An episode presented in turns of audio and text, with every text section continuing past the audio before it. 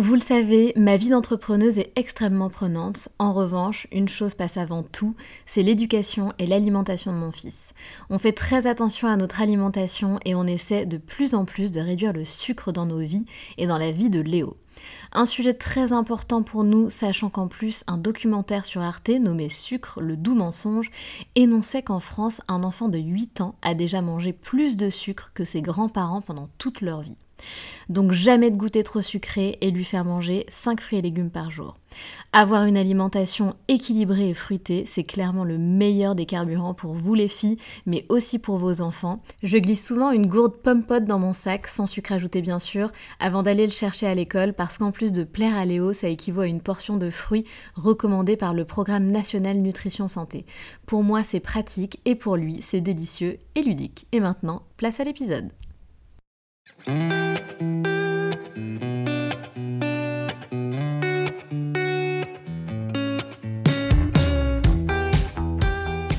Salut, je suis Sandra et je te souhaite la bienvenue sur le podcast qui va te donner envie de réaliser tes projets et même tes rêves les plus fous.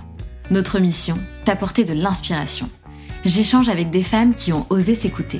Choix de vie audacieux, parcours atypique, projets fous, elles nous dévoilent tout sans filtre. L'idée, à travers chaque épisode, c'est d'adoucir tes peurs pour les remplacer par de l'audace et de l'enthousiasme. Du mouvement, du bruit, de la fumée, laisse-toi entraîner par les locomotives. Mathilde a 31 ans. Elle est professeure de yoga et créatrice de contenu sur Instagram. Anciennement assistante sociale. Alors justement, comment passe-t-on d'assistante sociale à professeure de yoga slash créatrice de contenu? Mathilde a été assistante sociale pendant 10 ans. À travers cet épisode, elle nous plonge dans ce métier difficile qui l'a passionnée autant qu'il l'a broyée. Elle nous explique concrètement comment se passe ce métier, quelles en sont les limites et les difficultés. Elle nous révèle son secret qui lui a permis de faire ce métier pendant 10 ans sans être submergée émotionnellement. Une rupture amoureuse, une routine sportive qui devient sérieuse. En 2015, le sport devient l'allié de Mathilde. Mot d'ordre, discipline et dépassement de soi. Et au même moment, elle partage ses évolutions sur son compte Instagram. Elle prend 10 000 abonnés en un an. Son compte explose et des marques commencent à la démarcher. Elle nous dévoile sa toute première collaboration qui a été son premier tremplin. Et là, tout s'enchaîne. GoSport qui propose à Mathilde de l'accompagner dans sa reconversion en tant que prof de yoga, un congé sans solde, un départ en Thaïlande pour se former au yoga, un mi-temps et pour finir, une démission. Je vous laisse découvrir comment Mathilde a trouvé ses premières clientes, comment elle a organisé son changement de vie, tout ce qu'elle a mis en place depuis et comment elle est passée d'un salaire de 1400 euros par mois pendant 10 ans à une liberté financière grâce à son activité.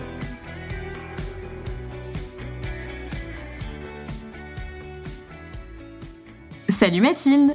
Salut, comment ça va? Bah ça va bien et toi?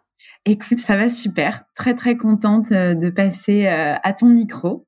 Alors, je sais que tu es une auditrice du podcast en plus depuis euh, longtemps. Je ne sais pas depuis eh quand, mais je sais que tu, écoutes les épisodes chaque semaine. Donc, ça fait quoi d'être dans, dans le podcast, quoi J'ai envie de dire, ça fait quoi? Eh ben écoute, comme je te le disais là juste avant qu'on démarre, c'est c'est très étrange d'entendre ta voix qui s'adresse à moi directement. je me sens, euh, je me sens euh, plutôt privilégiée en fait d'avoir, tu vois, cette, ce temps d'échange avec toi. Donc, je suis vraiment très contente. Et en effet, ça fait, alors je saurais pas le dater exactement, mais ça fait, euh, je pense déjà bientôt un an que j'écoute, bah ouais, religieusement à chaque sortie de podcast toutes tes interviews et, et j'adore, j'adore. Donc, je suis vraiment trop trop heureuse d'être là. Eh bien, franchement, ça me fait super plaisir. Et pour finir ce petit aparté, j'ai quand même une question, euh, par curiosité. C'est quoi les épisodes que tu préfères en général? Est-ce qu'il y a, des, ouais, des histoires ou des thèmes, des thématiques que tu préfères?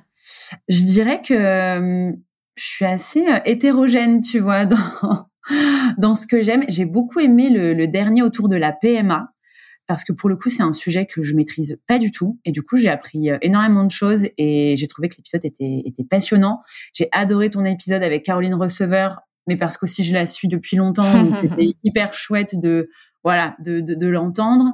J'ai beaucoup aimé aussi l'épisode que tu avais fait avec euh, Laure pareil parce que je trouvais que c'était super intéressant euh, finalement de, de, de, pouvoir entendre s'exprimer des, des personnes comme ça euh, un petit peu entre guillemets euh, célèbres et euh, d'avoir un retour un peu un peu authentique. Enfin je trouvais ça hyper intéressant comme comme démarche.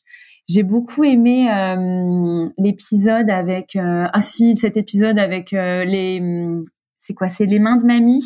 Oui! Aurélie. Oh là là j'ai adoré. J'ai eu l'impression d'assister en direct. D'ailleurs, je t'avais envoyé un petit message. oui, tu me l'avais dit. J'ai eu l'impression d'assister en direct à un coup de foudre amical entre vous deux, en fait.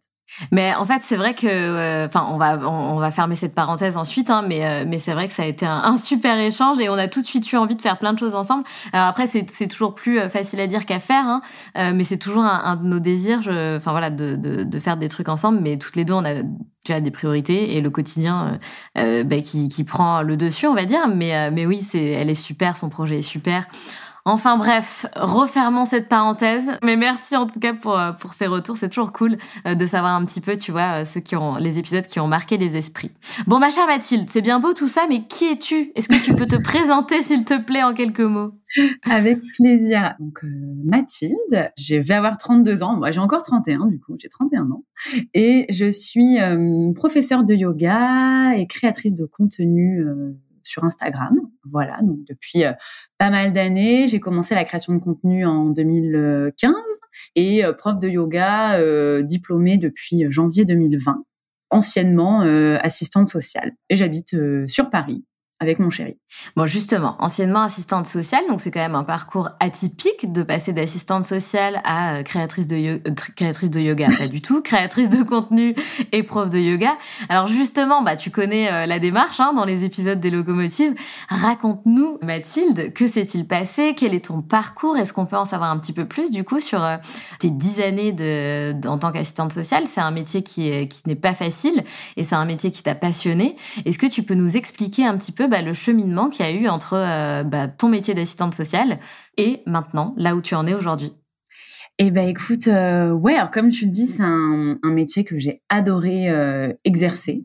Et souvent, je me dis que si je devais y retourner, j'y retournerais avec le sourire.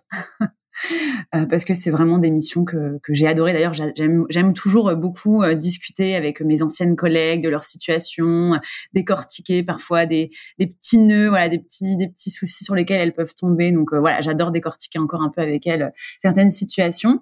Donc ouais, j'ai commencé mon premier job, c'était en 2013. Donc ouais, j'ai fait une école, mon école d'assistante sociale de 2010 à 2013. C'est une école en trois ans, un diplôme d'État du plus loin que je me souvienne, enfin assez rapidement, hein, j'ai su que je voulais faire ce métier-là. Je me suis pas cherchée pendant très longtemps, donc euh, donc voilà, hyper heureuse d'avoir mon diplôme. Euh, j'ai trouvé un boulot euh, très rapidement. Je me suis tout de suite éclatée dans mon boulot. J'avais une équipe incroyable, des collègues. franchement, j'aurais pas pu rêver mieux. C'était vraiment génial. J'étais sur un secteur assez dur, assez hard. Hein. J'ai vraiment été tout de suite mise dans le bain, on va dire, avec vraiment des situations très complexes. Mais j'avais mon petit côté un peu comment dire, un peu aventurière, euh, un peu, euh, un peu j'aime l'action et donc euh, c'était, c'était vraiment, enfin c'était vraiment génial. Et au départ, enfin moi j'aurais jamais cru faire autre chose. Je me projetais plutôt dans les années à venir, pourquoi pas prendre des postes d'encadrement. Enfin voilà, j'avais un peu une projection sur le long terme, mais très centrée sur le social en fait. Pour ceux à qui ça parle peut-être pas trop, ce métier d'assistante sociale, sur mon premier poste, j'étais dans ce qu'on appelle la polyvalence de secteur. Donc, en gros, tu reçois un peu euh, le tout venant. Voilà, ça peut être euh, euh, des personnes qui ont des difficultés de logement, d'expulsion, des problèmes financiers. ça peut être des personnes plutôt qui ont besoin de reconnaissance de, de handicap, qui ont besoin d'orientation plutôt par rapport à l'âge d'être orienté vers des services plutôt qui accompagnent les personnes âgées, une grosse grosse partie euh, protection de l'enfance. Donc euh, j'ai fait beaucoup beaucoup d'évaluations de ben voilà de familles dans lesquelles on, il y avait suspicion de danger euh, pour les enfants, voire voire danger vital, on va dire. Mmh. C'est dur ça. Hein. Ouais, c'est dur et en même temps et en même temps moi c'est ce qui me passionnait le plus parce ah que c'est des situations, ouais, alors ça, ça peut paraître bizarre, hein, ça peut paraître un peu glauque, mais en fait, c'est des situations où tu dois le plus te creuser la tête, où tu dois analyser, tu dois analyser vite parce que tu as, voilà, parfois, en fait, quand tu reçois, euh, voilà, à ton bureau euh, une demande d'évaluation d'une famille, tu as au maximum trois mois Donc voilà, ça c'est quand le risque semble léger, modéré, on va dire. Donc tu as trois mois pour évaluer. Mais parfois, on te dit dans la journée, tu dois avoir euh, récupéré le maximum d'informations et ah. avoir euh, rendu ton rapport à la fin de la journée. Et parfois, il est 14 heures quand on t'annonce ça, tu vois. Mais comment tu fais ça? C'est quoi la démarche? Tu vas chez eux? Comment t'enquêtes en fait?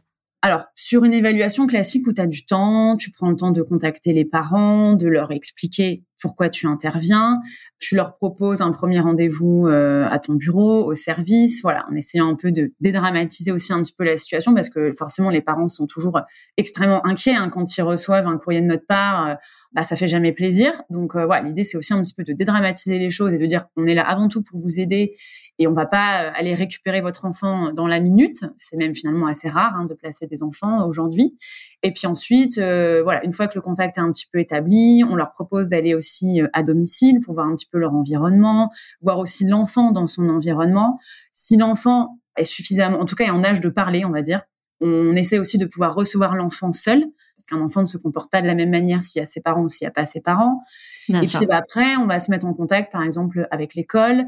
Et puis selon dont vient, enfin, de la, enfin, de la personne qui a signalé, si par exemple c'est un médecin qui a signalé, ben on va se mettre en contact aussi avec euh, le médecin de famille, euh, peut-être avec euh, les grands-parents. Enfin voilà, on essaye, oui, hein, finalement, de faire une sorte un peu d'enquête pour euh, avoir le maximum d'éléments sur ben voilà le contexte de vie, essayer de comprendre euh, ce qui voilà ce qui pose euh, problème, où sont les difficultés et comment on va pouvoir les accompagner. Après, quand tu as une journée, bon, c'est chaud. Voilà, tu le fais au mieux, surtout que parfois c'est des textes à trous. Hein. Parfois t'as pas l'adresse, tu as un numéro de téléphone qui est pas le bon. Enfin, donc là, bah, tu fais un peu comme tu peux, et là, tu essayes, voilà, de, ben, tu vas un peu à la pêche aux infos, les gens veulent pas toujours te répondre.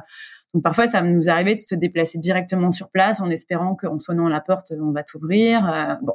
C'est dingue. Et j'avais une question. Tu parles de, difficultés euh, donc qui peuvent être euh, rencontrées. Pourquoi quelqu'un donne la sonnette d'alarme et quelles sont les problématiques que, que, tu rencontres, les difficultés que tu rencontres, enfin que tu rencontrais du coup majoritairement? Alors ça peut être très diversifié. C'est-à-dire qu'en en soi, n'importe quel citoyen peut signaler une situation préoccupante. Ah, euh, donc, euh, c'est-à-dire que, et même, j'ai envie de dire, c'est un devoir aussi de, de, citoyenneté de signaler si on a, je sais pas, le cas classique, euh, tu as l'impression que, voilà, chez tes voisins, c'est un peu compliqué, que ça hurle régulièrement, voire peut-être même qu'il y a des coups, enfin, qu'il y a en tout cas une forme de maltraitance. N'importe qui peut appeler le 119 euh, de façon totalement anonyme. Et ensuite, le 119, ben voilà, va retransférer l'information à des services euh, comme celui dans lequel j'étais. Et puis, bah voilà, il y a une équipe.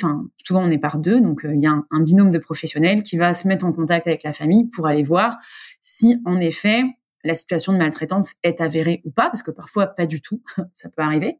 Donc ça peut être voilà simplement une personne qui a signalé au 119. Ça peut être l'école aussi, par, euh, je sais pas, ça peut être de l'absentéisme, euh, alors vraiment récurrent, tu vois, vraiment récurrent, non justifié. Il y a un moment, ils se disent, ben mince, qu'est-ce qui se passe à la maison qui fait que l'enfant ne vient, euh, enfin, vient si peu à l'école? Ça peut être aussi ah l'école qui a constaté des coups, donc ça, ça peut être aussi un médecin. Ça peut être l'hôpital, pareil, tu vois, un enfant où tu te dis, ben mince, on a l'enfant, il est dans un état un petit peu critique. Qu'est-ce qui s'est passé? Mon Dieu. Parfois, ça peut être aussi, euh, je sais pas, un psychologue, tu vois, qui euh, dans son dans son accompagnement, à un moment, a détecté aussi des choses euh, assez euh, assez graves. Enfin, finalement, les le signalement, il peut venir un petit peu de n'importe où. Des crèches aussi, les crèches aussi, pas mal, peuvent aussi signaler des situations. Donc voilà. Il faut être solide hein, quand même pour faire ce, ce genre de métier. Euh, waouh Enfin, quand tu rentres chez toi, comment tu faisais d'ailleurs Enfin, avec tout ce que tu accumulais dans tes journées, tout ce que tu voyais, tout ce que tu entendais, enfin, c'est quelque chose qui, qui doit être perturbant. Alors, je sais pas si tu es maman. Si tu es pas maman, peut-être que c'est moins perturbant. Non, j'ai pas d'enfant. voilà, donc c'est peut-être euh, effectivement euh, moins perturbant. Mais, mais comment tu faisais pour c'est très bizarre de dire ça, mais euh, te nettoyer un peu de toutes ces, énergies euh, un peu négatives ou lourdes que tu accumulais en fait dans tes journées de travail? Alors c'est vrai que oui, c'est des métiers où il faut être bien dans ses baskets. Moi, je me souviens que j'avais des collègues qui détestaient toutes les situations enfance et qui n'étaient pas du tout à l'aise, et notamment souvent des, professionnels qui avaient des enfants, souvent des jeunes enfants, tu vois, qui faisaient un peu un, bien sûr. Et qui du coup se sentait très affectée d'entendre voilà parfois des, bah, des choses gravissimes, hein, vraiment vraiment très très graves. Moi, alors en fait, c'est marrant, mais je me souviens que tu vois, par exemple, mon troisième stage, euh, le stage avant d'être diplômée, mais voilà, j'étais encore étudiante, j'avais fait ça, donc euh, ce qu'on appelle le service de l'aide sociale à l'enfance, donc là qui s'occupe vraiment des enfants, enfin notamment des enfants qui sont placés, pas que, mais notamment des enfants qui sont placés. Donc là, tu es vraiment dans le, le summum euh, de la gravité, on va dire. Et en fait, je me, je me souviens me dire, mais c'est fou, je, j'ai l'impression que j'ai pas de cœur. Ah ouais. Parce que en fait, je, suis quelqu'un de très sensible. Tu vois, moi, dans ma vie, voilà, je, suis quelqu'un qui peut être très émotive. Je suis quelqu'un de très sensible. Mais en fait, je me suis rendu compte pendant mes études que quand j'étais face à une situation qui ne, enfin, qui ne, comment dire, qui ne me touchait pas moi particulièrement ou ma famille ou mes proches, j'étais capable d'entendre des choses horribles et de garder totalement mon sang-froid, en fait. D'avoir bien sûr conscience que, que la situation est terrible et d'avoir de l'empathie, mais en fait, ça n'allait pas me submerger. Alors au début, c'est déstabilisant parce que tu dis mince, je devrais être euh, en larmes de ce que je suis en train d'entendre. Et non, moi, j'écoute ça, j'accueille le truc avec une certaine sérénité, mais en même temps, ben, en fait, c'était vraiment une de mes forces et ce qui faisait que, ben, je me souviens que mes responsables, elles avaient aucun mal à me donner des situations assez corsées parce qu'elles savaient que, voilà, j'allais les gérer sans appréhension particulière. Alors après, ça m'est arrivé hein, de de, de, rentrer chez moi et bien sûr de repenser aux situations. Mais en fait, euh, finalement, pas tant que ça. J'avais vraiment cette capacité à, je ferme la porte du bureau. Ce qui s'est passé aujourd'hui reste au bureau et voilà. Une fois que je suis chez moi, je suis chez moi. Sauf, tu vois, je pense qu'il y a vraiment, euh, c'est pas énorme, hein, mais en fait, je pense que sur mes dix années de, de carrière, il y a peut-être eu vraiment quatre fois. Et vraiment, en fait, c'est pas du tout, c'est vraiment pas beaucoup, je le sais, mais il y a vraiment eu quatre fois où je suis rentrée chez moi en me disant, là, je, je sens qu'il y, y, a, vraiment un truc sur le feu. Un moment, il faut rentrer chez toi, c'est la nuit. Enfin voilà, tu tu vas plus rien pouvoir faire. Mais vraiment avec cette envie de, j'ai hâte d'être à demain parce que je suis pas sereine. Je suis pas sereine de ce qui se passe et, et ça me voilà et ça me reste en tête. Et ouais, il y a eu ouais, je dirais peut-être quatre cinq fois où vraiment c'était euh, c'était tellement chaud que vraiment t'as pas l'esprit tranquille. Les autres fois, j'arrivais à être sereine, euh, voilà, par euh, je sais pas trop comment, mais en tout cas, tu étais faite pour ce job. Ouais, oui, mais je pense que du coup, euh, j'avais plutôt bien choisi ma voie. Et après, j'ai toujours fait beaucoup de sport. Enfin, on va dire, ouais, si, assez rapidement après avoir commencé à bosser, je me suis assez rapidement mise au sport. Et le sport, bah, c'est un, super échappatoire. Hein, de toute façon, quel que soit le sujet, c'est un excellent échappatoire. Et je pense que ça m'aidait aussi beaucoup à décharger mes journées. Ouais, bah complètement. Surtout que tu, tu m'as dit en off avoir euh, frôlé le burn-out à un moment donné. Et je pense qu'effectivement, le sport, euh, ça aide à, bah, voilà, à se, à, se, dépenser, à se décharger, etc. Et à lâcher prise. Et tu t'es mis au sport aussi à un moment très euh, précis de ta vie. Je te laisse nous, raconter. je crois qu'il y a eu une, rupture amoureuse. Mais je te laisse nous expliquer un petit peu, bah, comme on disait tout à l'heure, tout le, le cheminement qui s'est passé. Ouais, bah en fait, alors au tout début, moi j'ai toujours fait de la danse, donc j'ai commencé la danse, euh, j'avais 4 ans. Donc tu vois, voilà, ça fait une, bonne paire d'années maintenant que j'en fais, j'en fais toujours d'ailleurs. Donc voilà, je faisais de la danse, mais je me considérais pas spécialement comme sportive. Euh, à part la danse, je faisais pas spécialement d'autres activités. Et puis en 2015, donc c'était un an, euh, un an avant une rupture d'une relation qui avait duré six ans. Voilà, je me suis mis au sport avec avec ma meilleure amie. voilà, on, on, se met au sport au début un peu comme ça pour se faire plaisir. Et en fait, c'est vrai que le sport progressivement, c'est vraiment devenu un, un, allié très très sérieux et, et, vraiment hyper important dans ma vie. Et notamment parce que effectivement, à un moment, j'ai senti que la relation dans laquelle j'étais partait un peu en sucette, hein, clairement. Euh, notamment parce que bah, le, la personne avec qui j'étais à l'époque euh, avait décidé de partir vivre à Los Angeles. Ah mince. Donc euh, voilà, si tu veux, voilà, ça fait plusieurs milliers de kilomètres. Euh, c'est un peu compliqué quand même. c'est pas genre il m'a dit je vais partir à Bruxelles quoi. Non voilà, je pars à Los Angeles. Et donc ça, ça, si tu veux, ça sentait un peu la fin, quoi. Donc, euh, donc là, c'est vrai que dans cette, euh, pendant à peu près neuf mois, on a, on a continué cette relation à distance. Donc moi, je faisais des allers-retours euh, Paris-Los Angeles. Bon, c'est plutôt cool comme euh, comme destination. en vrai, c'était hyper cool. Je connaissais ah, pas. Mais grave. Et franchement, c'était génial. J'ai adoré cette ville. Mais si tu veux, il y avait, il y avait, il fallait, il fallait combler un truc, quoi. Et donc, je me suis mise au sport encore plus qu'avant. J'étais, voilà, j'étais, je pense, tous les deux jours à la salle après le boulot, à faire la fermeture de la salle. Et, franchement, ça m'a fait un bien fou. Et puis bon, bah, quand la rupture est arrivée, bien sûr, elle allait arriver, c'était sûr. Et ben pareil, je me suis vraiment, enfin le sport, ça a vraiment été mon allié quoi. C'était c'était le moyen de me vider la tête, d'avoir euh, une certaine discipline, une euh, voilà, de pas me laisser euh, m'effondrer dans mon lit avec ma boîte de mouchoirs quoi. Donc donc ouais, ça ça a été hyper hyper important pour moi le sport à, cette période-là. Et à quel moment tu t'es lancé sur les réseaux sociaux? Parce que tu m'as expliqué aussi avoir, comment dire, commencé à te lancer un petit peu sur les réseaux et, sans vraiment le faire exprès, à tomber un peu dans l'influence. À quel moment ça a commencé ça? Bah en fait, les réseaux sociaux, ça a commencé juste quand donc en 2015, au même moment où j'ai commencé à mettre un petit peu au sport. Ok. Euh, tout, tout bêtement parce que euh, donc euh, voilà ma meilleure amie avec qui on, on se lance euh, on se lance à faire un, programme à la maison un programme que beaucoup beaucoup de nanas je suis sûre connaîtront qui est le Top Body Challenge de Sonia Tlev. Et je sais pas si tu connais non même pas même pas. Et, mais je suis sûre qu'il y a plein de filles qui connaîtront. Et voilà et c'était c'était voilà un programme à faire à la maison de 12 semaines. Et ma copine qui elle était assez déjà voilà elle, aimait bien en tout cas utiliser les réseaux sociaux. Moi c'était pas trop mon truc. Et elle me dit mais crée-toi un compte Instagram. Tu vas voir c'est génial. Il y a plein de filles qui font le même programme que nous. C'est hyper motivant. Bon bah ok. Donc moi je fais mon petit compte euh, voilà Mathilde TBC et puis voilà. Et puis bah du coup c'est vrai que c'était hyper motivant. Et et du coup, bah, tu te prends un peu au jeu. Donc, bah, moi, j'avais commencé aussi un peu à partager mes séances, euh, mes repas. Et puis, ben, et puis, bah, voilà, j'ai commencé à me prendre au jeu. On s'est pris au jeu avec euh, avec mon ami, on partageait toutes les deux sur nos, nos, nos, comptes respectifs. Et puis ben, et puis ben voilà, ça a commencé à prendre un peu plus d'ampleur, euh, mois après mois, transformation physique après transformation physique, on va dire. Et puis euh, et puis ben voilà, le nombre d'abonnés a commencé à grimper comme ça assez vite. À l'époque, c'était beaucoup plus simple que maintenant aussi, hein, il faut le dire. Et, euh, et puis jusqu'au moment où euh, on a commencé à être démarché par des marques pour des collaborations. Et là, on a découvert un, nouveau monde. Mais, mais c'est dingue, parce que c'est vrai qu'en 2015, moi, j'avais même pas Instagram j'ai eu Instagram bah, le, au moment où j'ai créé les locomotives. Donc quand j'ai créé le compte Instagram des locomotives, c'était quoi en 2020 Et je me rappelle mes copines disaient mais Sandra, t'as toujours pas de compte Instagram, t'abuses, allez viens sur Instagram, bref. Et je voulais absolument pas rentrer dans ce truc-là. Bon après tu tombes dedans, hein, surtout quand t'en fais ton business.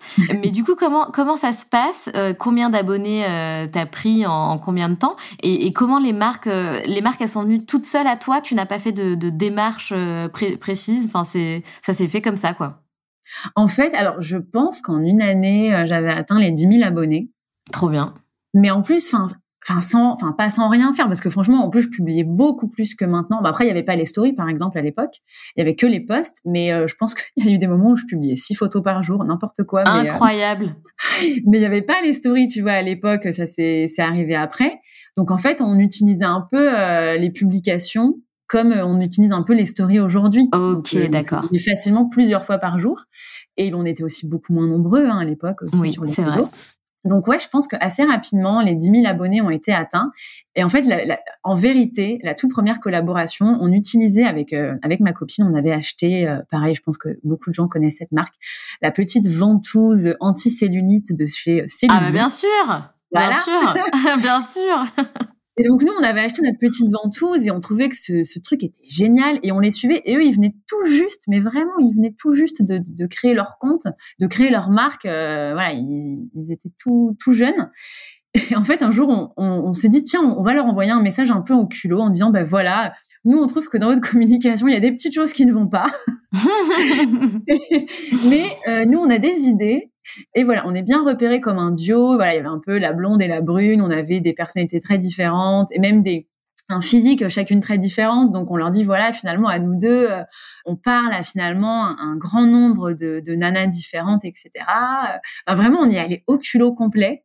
Et en fait, ils ont totalement adhéré à la démarche. Ils nous ont dit, bah, allez, banco.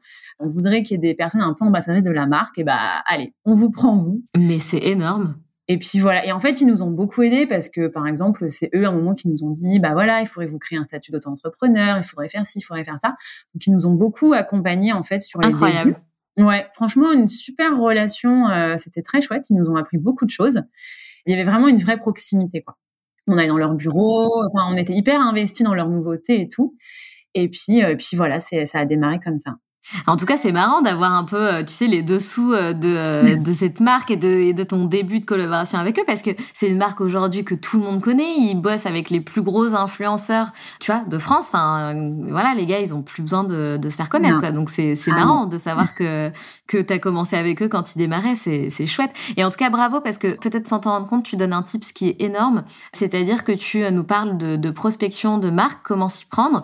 Et effectivement, c'est quelque chose qui est très euh, très important stratégiquement à faire si on a des marques à démarcher, c'est de proposer quelque chose de concret. Pas juste dire coucou, est-ce que je peux collaborer avec vous s'il vous plaît? Euh, C'est de leur faire des propositions de, brand content, de leur proposer quelque chose de, concret. quoi. Voilà ce que je peux vous proposer, voilà ce qu'on pourrait faire ensemble, voilà mes idées, euh, voilà ce à quoi j'ai pensé. Et ça, c'est un tips très important que tu donnes Mathilde. Eh ben, tu vois, je ne m'en étais pas rendu compte, mais oui, c'est vrai que, tu vois, je réfléchissais pendant que tu étais en train d'expliquer ça, mais oui. Et d'ailleurs, moi, tu vois, quand une marque me, me contacte, bah, en fait, je préfère mille fois, effectivement, une marque arrive avec une vraie idée, une idée un peu originale, plutôt que quelqu'un qui va juste me dire, est-ce que je peux vous envoyer mon produit, vous allez faire une story et on sera content. Carrément. Oui, enfin, intellectuellement parlant, euh, c'est pas très motivant. mais oui. C'est vrai que oser, et, et, c'est vrai, oser, enfin, tu vois, je me dis, euh, en fait, on, on, y est vraiment allé au culot, mais en fait, c'est vrai que c'était une démarche qui était assez intéressante de se dire, bah voilà, on, on vous connaît bien, on connaît votre produit, on l'utilise, et en fait, bah ouais, on, on a des idées, euh, voilà ce qui, selon nous, pourrait être cool pour vous. C'était un peu culotté, mais en même temps, ça a fonctionné, et puis, euh, et puis bah ouais, sans, doute qu'on leur a à notre échelle apporté des, des petites choses. Alors aujourd'hui, c'est vrai qu'ils ont plus besoin de, de, de personne, je pense, enfin, en tout cas, pas forcément de nous. Remarque, euh, mon ami travaille toujours avec eux, ceci dit. Incroyable. Ouais, toujours, toujours. Moi, j'ai lâché en cours de route, mais pour le coup, elle, elle bosse toujours avec eux. il y a toujours, je pense, cette belle relation de proximité euh, avec la marque. Et tu vois, ça fait maintenant, euh, bah, ça fait quoi? Ça fait huit ans. Ah ouais, c'est complètement dingue. Et comment t'as fait pour mettre en place un partenariat avec GoSport? Puisque je sais que c'est l'un de, d'ailleurs peut-être le seul, je sais pas, de tes partenaires, euh, en tout cas le, le, le plus gros. comment ça s'est passé ce, ce, début de collab? Alors GoSport, donc en effet GoSport c'est la seule marque avec qui j'ai un contrat, euh, on va dire annuel et qui se renouvelle bah, depuis 2018 d'ailleurs. Les autres marques, il y a des marques avec lesquelles je travaille régulièrement, mais ça reste quand même du ponctuel. Voilà, il n'y a pas forcément de d'exclusivité ou il n'y a, y a, y a, pas en tout cas de, de, collaboration sur le long terme. Et en fait, GoSport, alors pour la petite anecdote, si je reviens un peu en arrière, moi je suis une ancienne décathlonienne mhm. parce que j'ai bossé quatre ans pendant mes études euh, chez Decathlon. Voilà, tous mes samedis, je faisais mes 10 heures chez Decathlon et j'adorais euh, bosser chez eux. Et en fait, un jour, je les avais contactés en disant, bah les gars, je suis une ancienne de chez vous. Euh, voilà, maintenant je suis à fond dans le sport, ce serait cool en fait qu'on bosse ensemble. Et puis euh, euh, oui, oui, oui, oui, oui, mais bon, finalement il n'y a jamais rien eu de concret. Et un jour, bah, c'était donc, ouais, je pense que c'était en dernier trimestre 2018, je reçois un mail de GoSport. Donc voilà, donc GoSport dans ma tête c'était les concurrents quoi. Bien on bosse pas avec la concurrence quoi. Et en fait, voilà, on, on s'est appelé, ils m'ont expliqué un petit peu euh, comment ils imaginaient un partenariat avec moi. En fait, ils créaient à ce moment-là un peu leur crew de, de sportifs. Ils voulaient des gens assez euh, qui venaient de milieux assez diversifiés pour euh, voilà vraiment créer une, une, petite émulsion quoi, d'avoir un peu, je pense, leur leur petite team de sportifs avec qui ils allaient pouvoir monter tout un tas de projets. Et en fait, j'ai trouvé l'idée géniale. Je me suis dit bon bah Décathlon, ils se bougent pas, ils me disent oui, il se passe rien. Et ben tant pis, allons chez GoSport du coup. Bah ouais. Et super belle aventure. Voilà, bon, Gosport, là, ils sont dans des, une situation un petit peu délicate. Je croise très, très fort les doigts pour eux pour euh, que ça, qu'ils se, voilà, qu'ils se sortent de cette situation et que, que, voilà, que la marque euh, continue. Parce que c'est une, très jolie marque. Et voilà. Et du coup c'est vrai que du coup bah depuis 2018 euh, je bosse avec eux et on a fait des choses extraordinaires. Et là aussi, je, je crois qu'il y a une, euh, une, super collaboration qui s'est mise en place puisqu'ils t'ont carrément accompagné dans, ton, dans ta reconversion, en fait. Ouais, clairement, c'est grâce à eux. C'est clairement grâce à GoSport. Alors, je pense que je l'aurais fait à terme, mais pas si rapidement. Et en fait, c'est parti d'un truc tout bête, c'est marrant, mais comme quoi il faut toujours verbaliser euh, ce que tu souhaites. En fait, c'était un 1er janvier 2019. Je fais une petite story en mode euh, coucou, bonne année. Euh, voilà, quels sont vos, vos vœux pour euh, pour 2019 Et en fait, moi, je dis comme ça, bah moi, franchement, mon rêve, ça serait de passer à mi-temps sur mon poste actuel et de partir me former en yoga. Voilà, je pose ça là. et en fait, euh, bah, la, mon interlocutrice principale chez GoSport voit la story et m'appelle quelques jours après en me disant, écoute, euh, j'en ai discuté avec l'équipe. Et en fait, nous, aujourd'hui, on n'a pas de yogi dans la team. On n'a personne euh, qui est formé en yoga. Donc, à chaque fois qu'on a des événements, on fait appel à des prestataires extérieurs. Mais du coup, nous, on aimerait trop qu'il y ait une, une, yogi dans la team, quoi. Donc, bah, vu que le, le deal, c'était dans ce contrat que j'avais avec eux, c'est ils nous accompagnent sur des challenges collectifs. Tu vois, si demain il y en a cinq qui disent on va faire le marathon de Paris, bah ils t'accompagnent en termes d'équipement, en termes de préparation euh, sportive, etc. Mais euh, il y avait aussi accompagné sur des challenges plus individuels. Donc euh, il m'avait dit bah écoute nous voilà on est prêt si tu veux à te financer ta formation. Et après derrière voilà on verra aussi comment du coup intégrer le yoga dans tout ce qu'on fait ensemble. Bon moi j'ai fait la morte pendant six mois parce que J'avais trop peur. Ah je me suis dit, oula, comment ça, ça devient concret? Non, non, non. voilà. Donc pendant six, mais vraiment pendant six mois, j'ai fait la morte et un, en juillet, elle me rappelle, elle me dit, tu sais que ça tient toujours en fait la proposition et surtout oui. Et en plus, vraiment, mais ils ont été hyper cool. C'est qu'au départ, elle me dit, bah le deal, on te, voilà, on te finance ta formation et derrière tu en magasin, ils commençaient à mettre en place des, des, des, cours de sport et du coup du yoga pour leurs clients. Et c'est des cours qui étaient gratuits pour les clients. Donc elle me dit, bah voilà, derrière, est-ce que tu pourrais à peu près donner euh, voilà cinq cours par semaine? Mais à la base, c'était euh, entre guillemets bénévolement. Et je lui dis, bah en fait, c'est hyper cool. Et moi, le temps que ça va me prendre, euh, enfin, je sais pas trop où je vais caler ces cours-là, à moins de réduire mon temps de travail. Donc à ce moment-là, je bossais dans un hôpital, de réduire mon temps de travail à l'hôpital. Mais en fait, financièrement, ça va quand même être un peu chaud, quoi. Et donc, quand elle me rappelle au bout de six mois, elle me dit, bon, écoute, OK, on finance ta formation. Et OK, en fait, on te payera après les cours que tu donneras. Incroyable. OK. Donc, il m'a fallu encore un petit mois de réflexion. Et puis un T'es difficile, hein T'es difficile en affaires, Mathilde. non, mais en fait, tu sais, c'est la première fois que je prenais un risque entre guillemets. Ah oui, d'accord. À présent, j'étais la voilà la, la, petite nénette euh, bien rangée, posée, qui fait pas de vagues, très sérieuse. Euh, voilà, vraiment, euh, c'était pas sur moi qu'on allait miser pour faire ce genre de, de dinguerie, on va dire. Et du coup, un, voilà, un, soir euh, en bord de scène euh, au mois d'août, du coup, je lui envoie un texto et je lui dis, allez, ok, on y va, c'est parti. Ah là là. Et en plus, là, tu, tu fais un, un espèce d'énorme saut parce que tu vas pas te former n'importe où, quoi. Non, bah, je me dis, écoute, quitte à, quitte à te, à te lancer dans l'aventure. Alors, c'était, voilà, si tu veux, là, le, les petits symptômes du burn-out commençaient quand même un petit peu à, à pointer leur, leur, bout du nez. Donc, euh, j'étais dans une phase où je me disais, bon, là, en fait, le, mon job, je, je l'aime, mais il est en train, enfin, c'était pas tant mon job, mais c'était plutôt le, le personnel médical de l'hôpital est en train de me manger toute crue. Mmh. Donc euh, là, c'est ça, ça devient quand même très très compliqué au boulot. Je suis célibataire. Donc euh, voilà, personne ne m'attend, hein, donc euh, ça n'impactera personne d'autre que moi de partir.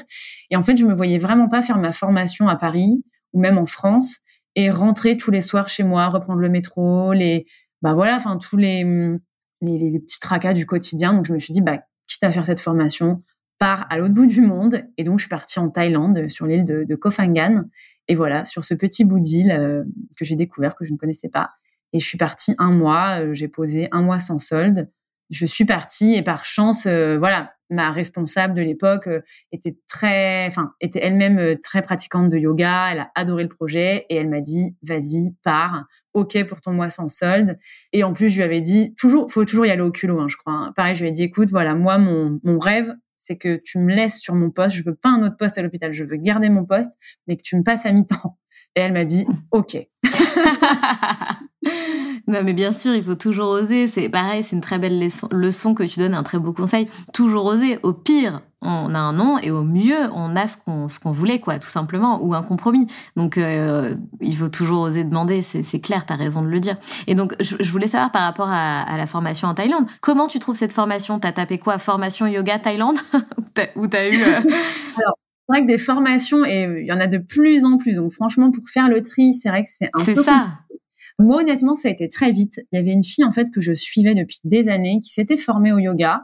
J'aimais beaucoup son univers, j'aimais beaucoup sa personnalité. Enfin, je me retrouvais pas mal euh, en elle. Et donc, je l'ai contactée en lui disant, bah voilà, euh, je me souviens que tu avais fait il y a quelques années une formation de yoga euh, en Thaïlande. est-ce que tu peux un petit peu m'en dire plus sur ce centre de formation? Donc, elle a été hyper cool. Elle a vraiment pris le temps de, de tout bien m'expliquer. Et donc, du coup, ben, finalement, en fait, c'est le seul centre de formation auquel je me suis intéressée. Voilà, je, lui ai fait confiance les yeux fermés. Je les ai contactés. Ils m'ont semblé hyper sérieux. Enfin, voilà, je trouvais que le, le programme avait l'air hyper complet. Enfin, voilà, je me suis dit, bah écoute, bon feeling, euh, on y va quoi. Et, euh, et du coup, j'ai réservé euh, cette. Alors j'avais non, j'avais quand même, je crois, mais je me souviens même plus quel centre c'était. Je voulais quand même laisser un peu le choix à GoSport parce qu'il y avait aussi un peu des petites variantes en termes de prix, etc. Donc je leur avais proposé du coup deux centres de formation et en fait ils m'ont dit, écoute, prends ce qui toi te parle le plus. En fait, c'est toi qui vas faire la formation, donc prends ce qui te parle le plus. Et puis bah du coup j'étais partie sur cette formation et je regrette pas du tout parce que euh, c'était vraiment euh, hyper bien organisé. Trop bien. Donc tu continues, enfin tu, reviens, pardon, tu gardes ton mi-temps pendant deux ans et ensuite tu te lances à temps complet, entre guillemets. Donc moi j'ai des questions un petit peu plus orientées business qui vont, j'en suis certaine, intéresser euh, toutes les auditrices qui ont envie de se reconvertir ou de se lancer en tant que, que prof de yoga ou que coach ou voilà, il y a toujours des tips à donner. Donc comment toi tu as trouvé tes premières clientes et à quel moment tu as commencé un petit peu à te rémunérer grâce à cette euh, deuxième activité? Alors, bon, la chance que j'ai eue moi, c'est qu'en fait, quand je, je suis rentrée diplôme en poche, j'avais déjà une communauté qui était quand même, euh, tu vois, à peu près 40 euh, 000, euh, ouais, 40 000 personnes. Donc, si tu veux, ça aide. Mm. Ça aide. Mmh, c'est sûr. Ça aide énormément. Et en plus, je suis rentrée, je suis rentrée fin janvier, et une semaine après, j'avais mes petits cours Go Sport qui démarraient. Ah là là, mais génial. Donc j'ai eu cette énorme chance, c'est horrible à dire, mais de ne pas avoir à chercher de travail en fait. Tu veux dire de clientes? De ouais, de clientes. Enfin, je veux dire, j'ai pas eu à, à chercher des, des, heures de cours par-ci par-là. C'est vrai que du coup, ben, je savais déjà limite mon planning quoi en rentrant, donc ce qui est assez rare. Hein, J'en ai bien conscience. Ceci dit, après, pour les, parce que du coup, dans mon ouvrage, j'ai pas mal de personnes qui, qui sont formées au yoga et qui de base n'avaient pas forcément de communauté. Ce que je vois quand même dans, dans les personnes qui se lancent, c'est qu'aujourd'hui, étant donné qu'il y a quand même le nombre de personnes qui pratiquent le yoga est en constante augmentation et les studios sont constamment en recherche de, bah de, de, nouveaux professeurs. Donc, de ce que je vois, j'ai pas la sensation qu'aujourd'hui les profs aient du mal à trouver des, des créneaux de cours. D'accord. Si j'étais partie de zéro, je pense que je serais allée frapper à la porte des studios pour trouver des créneaux de cours. Le seul truc, le piège, je pense, dans lequel il faut pas tomber, c'est de, de, se dire euh, je vais mettre des créneaux partout dans 50 euh, studios différents parce que tu t'épuises. Mais en tout cas j'ai l'impression que quand je vois effectivement le nombre de studios qui recherchent des profs je pense qu'il n'y a pas de difficulté particulière à trouver ces premiers créneaux de cours. Ouais tout à fait. Et puis bon après voilà dans tous les cas et même quelqu'un qui se lance complètement les réseaux sociaux, ça reste quand même une, une super vitrine pour aller démarcher ses premières clientes. Donc ouais, donc moi c'est vrai que j'ai eu euh, ce gros coup de pouce qui fait que bah j'avais presque un peu des nanas qui m'attendaient derrière la porte. Bon, quand est-ce que tu es diplômée C'est génial. avec toi? C'est génial. C'est vrai que c'était c'est vrai que c'était génial. Et après en fait, je pense que au départ, il faut hum, alors, je sais que tout le monde sera pas forcément d'accord avec ça. Il y a des gens qui se nichent euh, très très vite, ce qui, je pense, peut être une très bonne stratégie. Moi, au départ, j'étais plus sur, euh, voilà, essayer un petit peu entre guillemets de toucher à tout, d'avoir des formats très différents. Donc, tu vois, je faisais du cours collectif, du cours privé, du semi-privé en tout petit groupe. J'ai pas tout de suite frappé à la porte des entreprises, mais bosser en entreprise, je pense que quel que soit le domaine dans lequel tu es, si c'est quelque chose qui est possible avec ton business, ben c'est génial.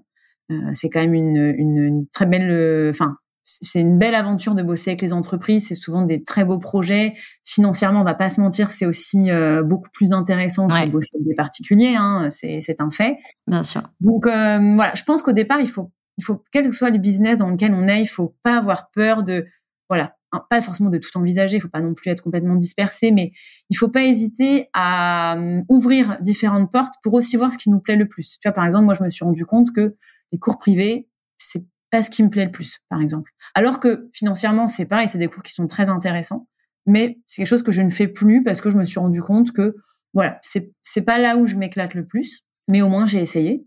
Mais voilà, je pense qu'au départ, il faut essayer un petit peu de ratisser large pour euh, se faire son expérience et voir ce qui nous ce qui nous plaît le plus, ce qui fonctionne le mieux. Faut tester, tester pour ensuite se, se recentrer. Tester et je pense qu'il faut pas hésiter aussi à s'entourer. Alors, on n'a pas toujours dans notre entourage des gens qui sont dans le même domaine que nous. On n'a même pas forcément des gens qui sont entrepreneurs, par exemple. Moi, au départ, j'en avais pas énormément. Mais tu vois, par exemple, j'ai assez vite pris des, des coachings. J'ai fait deux fois, deux fois trois mois de coaching et ça m'a énormément aidé d'avoir une personne dédiée à qui je pouvais un peu partager, voilà, un peu tous mes questionnements, mes réussites, mes échecs, enfin un petit peu tout. Et ça, j'ai trouvé ça génial de pouvoir être accompagnée. Et maintenant, tu vois, je prends, j'ai plus de coaching individuel, mais par contre, je suis dans un réseau, un réseau de femmes entrepreneurs. Et pareil, c'est hyper porteur. Et c'est aussi parfois dans ce type de réseau que tu vas aller trouver tes clientes, d'ailleurs. Tout à fait. C'est très important ce que tu dis. Donc je pense que quand on devient entrepreneur, c'est vraiment une des priorités, tu as raison, hein, de, de, changer son entourage et d'aller à la rencontre de personnes qu'on a envie de venir, de devenir, pardon, en tout cas qui nous inspirent et qui vont pouvoir nous, nous tirer vers le haut dans cette aventure. C'est hyper important de pas rester euh, dans sa zone de confort et d'aller à la rencontre de personnes qui peuvent nous aider, bien sûr, et qui peuvent nous tendre la main. Enfin, c'est une des priorités. En plus, quand on est entrepreneur, on, on se sent seul, tu as tout à fait raison. Donc c'est d'autant plus important et c'est chouette euh, bah, d'apprendre, donc se faire coacher et euh, d'être avec des gens qui, nous font grandir et qui sont plus experts que nous dans certains domaines. Ça, c'est une évidence. Dans un de tes posts, tu as expliqué avoir gagné 1400 euros par mois pendant 10 ans. Alors aujourd'hui, j'imagine que tu gagnes beaucoup mieux ta vie. Tu, on va peut-être pas parler de, de montant précis, mais tu vas un petit peu nous, nous expliquer aujourd'hui comment ça se passe pour toi financièrement, tu vois, par rapport à, à ce que tu as pu vivre pendant 10 ans. Et surtout, quel est ton rapport à l'argent? Parce que j'ai cru comprendre qu'il y avait eu aussi une évolution par rapport à ça, à ton rapport à l'argent. Comment ça a un petit peu évolué pour toi de ce côté-là? Alors, l'argent, c'est vrai que c'est un, c'est un sujet que je trouve assez passionnant, voilà, auquel je m'intéressais pas forcément beaucoup avant. En même temps, j'avais pas forcément euh, la possibilité de m'y intéresser. Alors, c'est vrai que quand tu bosses dans le social, tu ne le fais pas pour l'argent. Ça, c'est clair. D'ailleurs, on adore nous le rappeler, hein, mais vous ne faites pas ce travail pour gagner de l'argent. Oui, mais enfin bon, ça reste un travail. Quand même un petit peu gagner notre vie, ça serait quand même bien, surtout vu l'énergie qu'on déploie dans ce genre de métier. Mais c'est vrai que quand tu es assistante sociale, ben voilà, tu as fait tes trois ans d'études. À l'époque, on n'était même pas reconnu bac plus 3, on était reconnu bac plus 2 parce que voilà, euh, ben voilà, l'État estimait que non, ça valait un bac plus 2.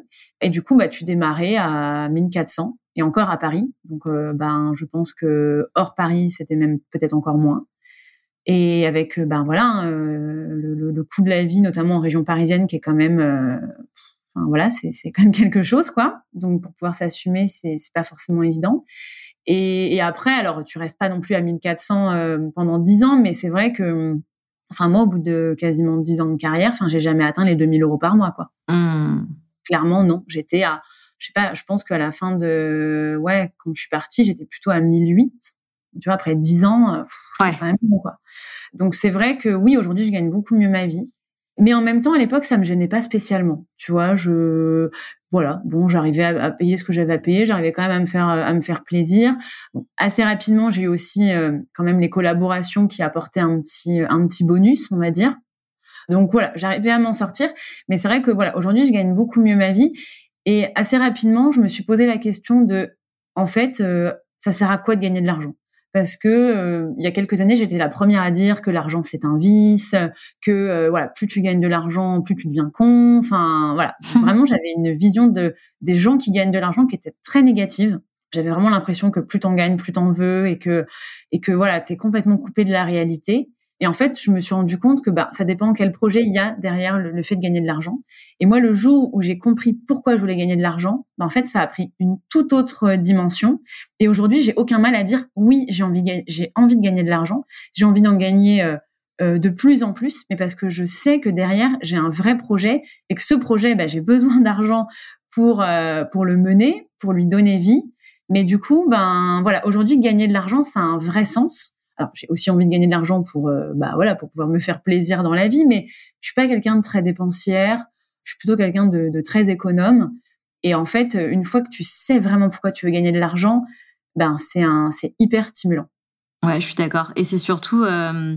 alors c'est marrant qu'on parle de ça parce que ça, enfin c'est marrant. C'est pas marrant, c'est moi qui ai choisi cette question, mais mais parce que c'est un sujet aussi que j'adore et qui me passionne de plus en plus, d'autant plus quand on est entre entrepreneur, pardon, c'est tout cet aspect de s'autoriser à gagner de l'argent d'autrui en fait, hein, puisque c'est des gens qui vont euh, acheter des choses chez toi, quoi, directement. Il n'y a pas d'intermédiaire. Donc au début c'est un peu compliqué et c'est hyper important de, justement péter un petit peu ces barrières-là et, d'accepter de gagner de l'argent et parfois de gagner des sommes par mois qu'on n'aurait jamais pensé gagner avant. C'est-à-dire qu'on avait, on s'était fixé peut-être une limite à, je sais pas, 3000 euros par mois et en fait, euh, il faut accepter de péter cette limite-là et se dire, mais c'est ok, en fait, c'est le travail que j'ai fourni, c'est grâce à moi tout ça, en fait. Il y a vachement de rapports à l'argent qui sont biaisés, tu vois, de par notre éducation, de par euh, ce qu'on a appris, de par l'histoire de l'argent aussi. Et c'est un sujet qui me passionne aussi. Et je pense que, que ça fait partie de, de notre cheminement en tant qu'entrepreneur.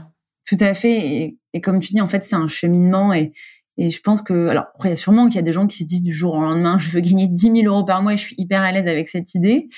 Mais, euh, mais j'ai l'impression quand même que, de façon assez générale, il y a un, tout un travail à faire autour de l'argent. Hum, hum. On avance palier par palier. Exactement. Et tu vois, moi, enfin, je sais que une des, des étapes, c'est un peu comme dans un jeu vidéo, quoi. Tu sais, tu passes euh, niveau après niveau. Je sens que j'ai senti que un des plus gros niveaux entre guillemets euh, que j'ai passé, c'est quand une fois une une, une nana qui est, bah, qui est coach d'ailleurs, euh, on discutait et puis je lui disais oh là là et moi là passer à indépendante à 100%, ça me fait flipper. Vraiment la sécurité financière, ça m'angoisse. J'ai peur de perdre une certaine forme de liberté, etc. Et en fait, elle m'a dit un truc hyper, enfin, que j'ai trouvé hyper pertinent et percutant. Elle m'a dit mais en fait, tu sais comment créer de l'argent.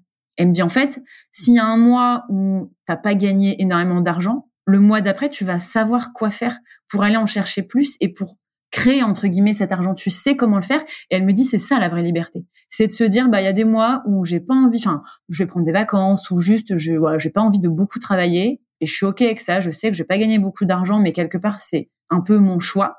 Et puis par contre il y a des mois où je vais avoir envie de cravacher parce que là je sais que j'ai besoin d'argent pour une raison X ou Y et je vais savoir quoi faire pour gagner de l'argent. Alors après, je dis ça, bien évidemment, il y a peut-être des gens qui vont dire, bah moi, j'ai hyper envie de gagner de l'argent, mais en fait, il se passe pas grand-chose.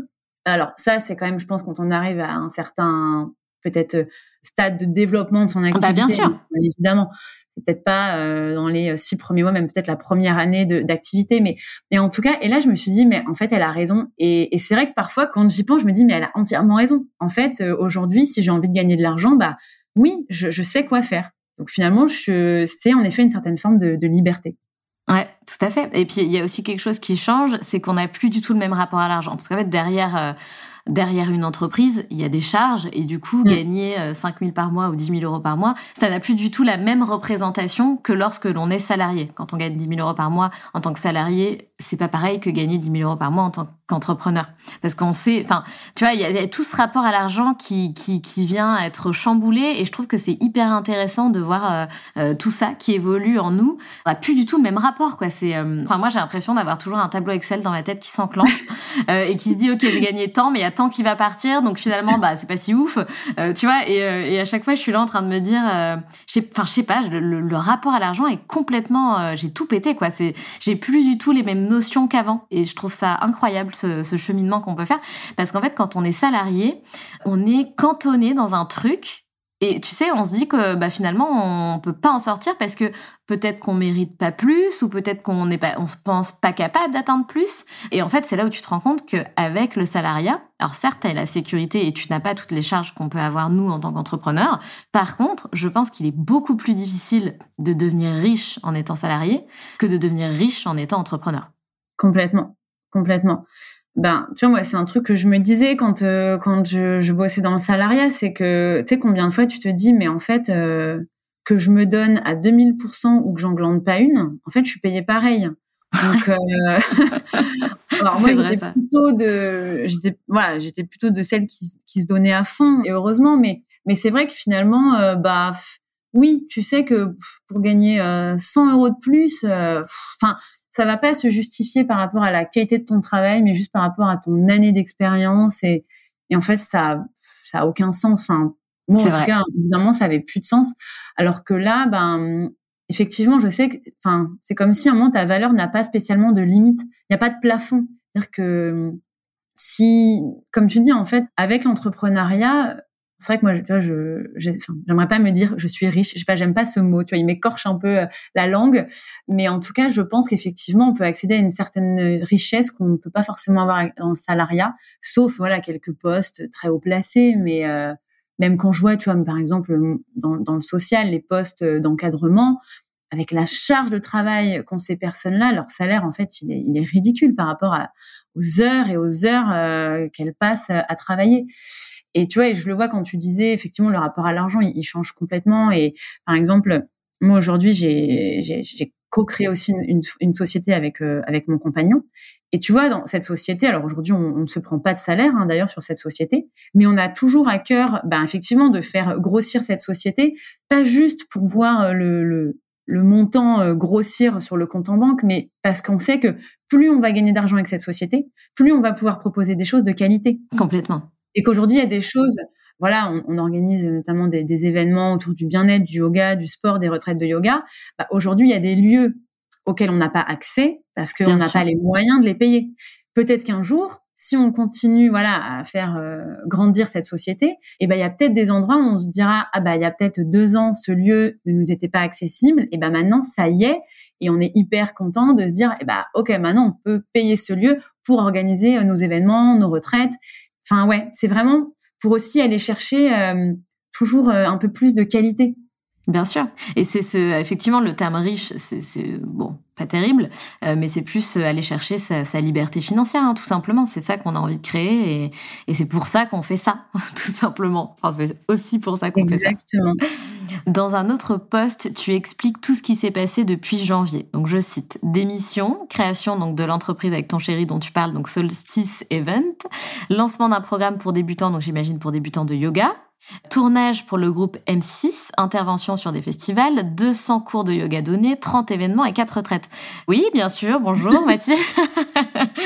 On va finir là-dessus. Comment t'as géré tout ça et, comment, encore une fois, je pense que c'est hyper intéressant pour toutes ces auditrices qui nous écoutent, pour celles qui ont envie de se lancer. Donc, comment tu as fait pour trouver euh, des événements? Enfin, tu parles de 30 événements, ça veut dire quoi? T'as participé à des événements, on t'a démarché, c'est toi qui les as démarchés. Et le tournage avec le groupe M6, c'est quoi? C'était quoi? En fait, euh, bon, déjà, tu me dis comment comment t'as géré un peu tout ça. Euh, je me suis éclatée. Franchement, euh, je me suis éclatée. Ça a été une grosse année, mais c'était génial. Franchement, j'ai adoré, adoré chaque chaque moment passé, même s'il y a des moments où t'es un peu en pétage de câble. tu t'es dit là, il faut vraiment prendre des vacances, mais c'était c'était vraiment top. Alors les événements, c'est des événements que j'ai créés. Quand je dis une trentaine d'événements, c'est des événements qu'on a créés mmh. avec avec notre société c'est des événements qui sont pour l'instant parisiens. On espère en proposer ailleurs euh, petit à petit, mais pour l'instant, question de planning, c'est euh, uniquement sur Paris. Donc c'est des voilà, c'est des événements euh, souvent à la demi-journée, donc matin, après ou le soir, où on va donc on loue des lieux assez assez chouettes. Et souvent, donc, on va euh, proposer aux gens euh, une session de yoga. Souvent, il y a un autre atelier en combinaison. Alors, ça peut être des choses très différentes. Ça peut être un atelier naturopathie, ça peut être l'intervention euh, d'une coach en dev perso, ça peut être une dégustation de bière, ça peut être un brunch. Enfin, voilà, l'idée, c'est vraiment de montrer que le yoga est déjà très complémentaire à de beaucoup d'autres disciplines et qu'aussi, on peut être yogi et être très bon vivant. donc voilà, très gourmand aussi. Il y a toujours euh, voilà le petit buffet qui va bien et tout. Enfin donc voilà donc on a organisé une trentaine d'événements comme ça sur l'année. Et puis bon bah les formats retraite ça je pense que globalement ça ça parle un petit peu à tout le monde. Hein. Souvent on organise des week-ends de trois jours euh, en France. Le prochain d'ailleurs pas très loin de chez toi d'ailleurs je pense. Enfin en tout cas plus proche de chez toi que de chez moi. Mais, euh, mais voilà donc ces événements là c'est vraiment nous qui les organisons. Après, il y a des choses, par exemple, tu vois, euh, je suis intervenue sur le, le festival Wanderlust 108. Donc là, c'est euh, en fait une nana, une des nanas qui, bah, qui gérait un peu l'organisation de ce festival, la communication de ce festival, me suivait sur les réseaux depuis euh, un certain temps. Et puis bah du coup, elle m'avait contacté en me demandant si je voulais faire partie des voilà, des profs qui intervenaient sur ce festival. Donc bah, écoute, go, on y va. Moi, j'adore les nouvelles expériences. Et alors M6, pareil, c'est un peu, euh, c'est voilà un tel qui connaît un tel qui me connaît, qui m'avait recommandé. Et en fait, c'est le groupe M6, mais c'était plus pour euh, le site euh, Passeport Santé. Donc voilà, Passeport Santé, c'est quand tu tapes, voilà, j'ai mal aux dents, quoi faire. C'est un des premiers sites qui sort. Et en fait, Passeport Santé crée une plateforme de, de, de, cours en ligne de yoga. Et donc, il leur fallait trois profs de yoga pour pour euh, voilà avoir déjà une, une grosse base de, de, cours déjà filmés pour lancer leur, euh, leur plateforme. Et donc c'était fou parce que ben avec les budgets d'M6, hein, donc donc si tu veux, on est parti du côté de Cassis dans une villa absolument incroyable. Et donc on a, on s'est, on s'est enchaîné. On avait euh, deux jours de tournage chacun, et c'était à base de voilà 12 vidéos euh, chacune à, à, filmer chaque jour. Non, six vidéos chaque, chaque jour à filmer. Et, euh, et c'était top parce qu'en plus, c'était avec une équipe, une équipe de tournage. Moi, j'avais jamais vu ça. Enfin, je me dis pour filmer un cours de yoga, il, il y a besoin de tant de personnes. Incroyable. Donc voilà, cette expérience M6, c'était c'était assez inédit, c'était complètement fou, mais c'était vraiment une super expérience. Bon, génial. En tout cas, je suis certaine que tu vas inspirer beaucoup, beaucoup de nos auditrices, ça c'est certain. Puisque c'est vraiment, si tu veux, la représentation de euh, bah, tout ce que je prône à travers les locomotives. Donc, se, créer une vie à son image, une vie sur mesure, oser se reconvertir, changer de voie, etc. Euh, donc, merci beaucoup pour ton témoignage et, euh, et, je suis sûre que tu vas recevoir plein de messages qui vont te toucher profondément. En tout cas, tu me, tu me tiendras au courant. Comme tu le sais, on a trois questions rituelles dans le podcast des locomotives. Donc, je commence avec ma première question. Est-ce que tu as un mantra, Mathilde, qui te guide dans la vie? Alors oui, j'ai un mantra et d'ailleurs ça va te peut-être te faire rigoler, mais figure-toi que je crois que c'est le même que celui qu'avait donné Caroline Receveur. Donc non, je ne vais pas copier Caroline Receveur, mais d'ailleurs ça m'a fait beaucoup sourire quand elle l'a dit. Mais c'est quand il y a un doute, il n'y a pas de doute. Ah ouais, j'adore cette phrase. J'adore. Et en fait, c'est vraiment une phrase qui m'aide, qui m'a aidé à prendre euh, des décisions, voire des grandes décisions, et c'est vraiment, euh, je trouve, un état d'esprit qui, euh, à chaque fois, te mène vraiment vers euh, la décision la plus juste. Oui, c'est vrai. Et tu as tout à fait raison. J'aime beaucoup cette phrase. Deuxième question, c'était quoi, Mathilde, ton rêve de petite fille? Alors, tu sais, ben, je savais du coup que cette question allait arriver. je me suis creusé la tête et je crois que je n'en avais pas. Oh non Mais non, mais c'est pas triste. Hein. mais non, en fait, je. Alors, faudrait peut-être que je demande à mes parents, mais en fait, non, je ne me souviens vraiment pas petite dire j'aimerais faire ci ou j'aimerais faire ça. Par contre, je sais que très jeune, je dis, enfin, mais très jeune, plutôt au collège, tu vois, je me disais, je voudrais être psychologue pour enfants. Donc ça, ça m'a tenu, je pense, à peu près tout le collège. Et après, au lycée, j'ai décidé d'être assistante sociale. Donc, tu vois, c'est assez jeune hein, que j'ai décidé d'emprunter cette voie-là. Mais petite fille, non. Par contre, je sais que mes parents me disaient souvent, bah toi, on savait que tu allais être dans le social parce que toute petite, tu ne supportais pas, par exemple, à l'école, qu'il y ait un enfant tout seul. Ma mère, elle me oh, disait, euh, euh, tu me disais, tu sais, nos parents ils nous mettaient un goûter dans le cartable. Euh, bah, il faut aussi un goûter pour un tel. Et puis. oh non, mais t'es trop mignonne. donc voilà, donc j'avais pas de rêve de petite fille, mais je pense que j'avais déjà cette fibre. J'aimais les humains, tu vois. Trop bien, mais c'est trop, c'est trop mignon, c'est trop bien, c'est très beau, c'est, c'est très, euh, je, cherche le mot, mais je l'ai pas. C'est très doux, c'est super altruiste, j'adore. Euh, merci pour ce partage. Dernière question, et tu la connais aussi, c'est quoi pour toi être la locomotive de sa vie? Bah écoute, je pense que en, voilà, en découler un peu en conclusion de, de tout ce qu'on a pu se dire, je pense que être la locomotive de sa vie, c'est oser, c'est euh, passer à l'action, savoir euh, y aller un peu au culot euh, de temps en temps et oser se dire ben pourquoi pas moi en fait. Et comme on, comme tu l'as dit un moment si justement en fait au pire à part te prendre un non, un refus quand tu oses euh, alors voilà après il y a des risques plus ou moins importants mais je veux dire globalement ça va rien nous, nous, nous coûter de négatif d'oser. Voilà. Au pire, on apprend quoi. Donc euh, ouais, oser y aller au culot et, et passer à l'action. Voilà, surtout passer à l'action. Parfait. Eh ben Mathilde, merci infiniment. Je te souhaite une hyper belle continuation et puis une belle journée à toi. Eh ben écoute, merci beaucoup Sandra pour euh, pour ce super échange.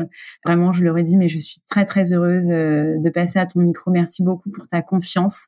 Et puis euh, voilà, longue vie aux locomotives. Je j'ai hâte d'écouter voilà encore tous les épisodes qui vont suivre, qui sont tous aussi passionnants les uns que les autres. J'espère que quelques mots inspireront peut-être certaines de tes auditrices. J'en suis certaine. Salut Mathilde. Salut Sandra.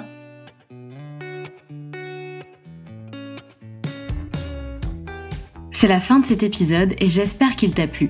Si tu as envie de laisser 5 étoiles sur Apple Podcast ou Spotify, surtout n'hésite pas.